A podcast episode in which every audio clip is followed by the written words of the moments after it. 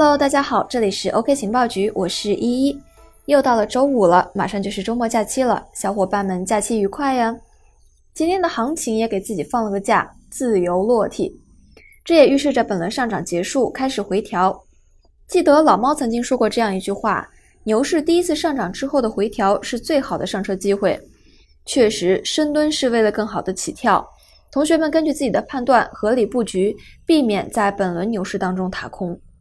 我们情报局推荐的两个投资标的，请大家酌情进行布局。第一个是比特币，所谓币圈，先有比特币才有圈子，如果没有比特币就没有币圈。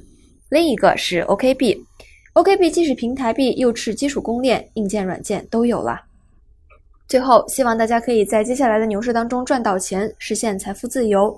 我们 OK 情报局已经陪伴大家走过了整个熊市，那么在接下来的牛市行情当中。我们还将会为大家带来更多有趣、有料、有深度的行业信息。好了，我们进入今天的主题：DeFi 去中心化金融。前几天啊，特斯拉的创始人 Musk 在推特上问威神，基于以太坊开发什么功能好呢？威神非常认真地回复了五条推特，其中第一条就是关于 DeFi 的。所谓 DeFi 即 Decentralized Finance，被称作去中心化金融或者是分布式金融。去中心化金融啊，就是指那些开放的去中心化网络中发展出来的各类金融领域的应用，目标是建立一个多层面的金融系统，以区块链技术和密码货币为基础，重新创造并且完善已有的金融体系。不好理解是不是？我们来举一个例子啊，以跨境支付为例来说，当一个人要给位于另外一个国家的人汇款的时候啊，一般都需要找一个金融机构来完成这一支付任务。但是金融机构会收取一部分的费用来作为回报，但是 DeFi 可以把整个的汇款过程去中介化，它可以从自己的腰包里面直接发送数字货币给收款人，不需要金融机构的居间服务。那么 DeFi 有哪些不同的形式呢？就像存在许多不同的去中心化应用一样，它也存在很多不同的去中心化的金融应用，包括第一点，支付。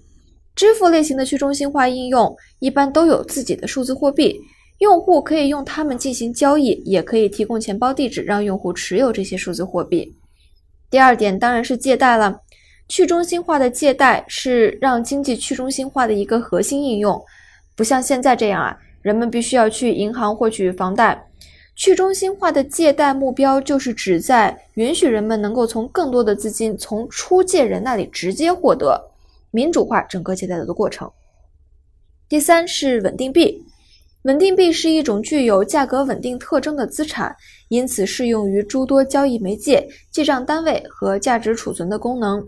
相比诸如比特币、以太坊等其他波动性比较大的数字资产，稳定币因为其价格稳定的特性，在数字资产领域得到了越来越多的关注。第四个就是去中心化的交易所。去中心化交易所允许用户交易比特币和以太坊等数字资产。去中心化交易所是为了解决中心化交易所的问题而产生的。在中心化交易所，用户不同拥有自己的私事，所以也没有办法掌控自己的财产。那么在去中心化交易所里呢，这一点就可以被解决了。目前啊，DeFi 的项目已经有了数千个。除了以上的四种类型，还有去中心化钱包、保险平台、预测市场、身份认证等，都属于 DeFi 的范畴。我们可以看到一个全新的行业的早期阶段啊，整个 DeFi 生态系统正在是蓬勃发展的时期。那么，相比较传统金融，DeFi 的优势是什么呢？我们在这里来介绍几个。首先，它有更广泛的全球金融服务。去中心化的金融可以使任何人都可以通过互联网或者是智能手机来获得金融服务。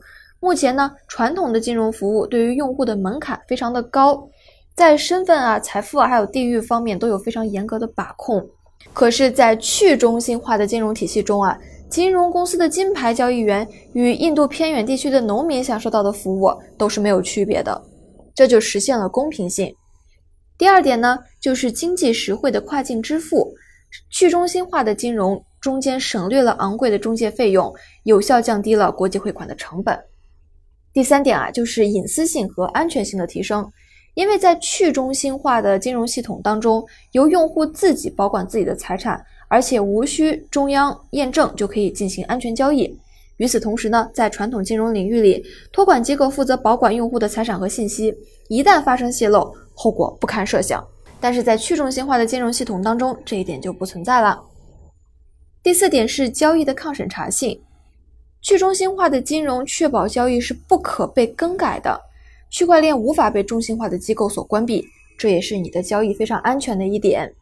例如啊，在一些治理不善或者是政治因素不稳定的国家，人们就可以用去中心化的金融来保护自己的财产。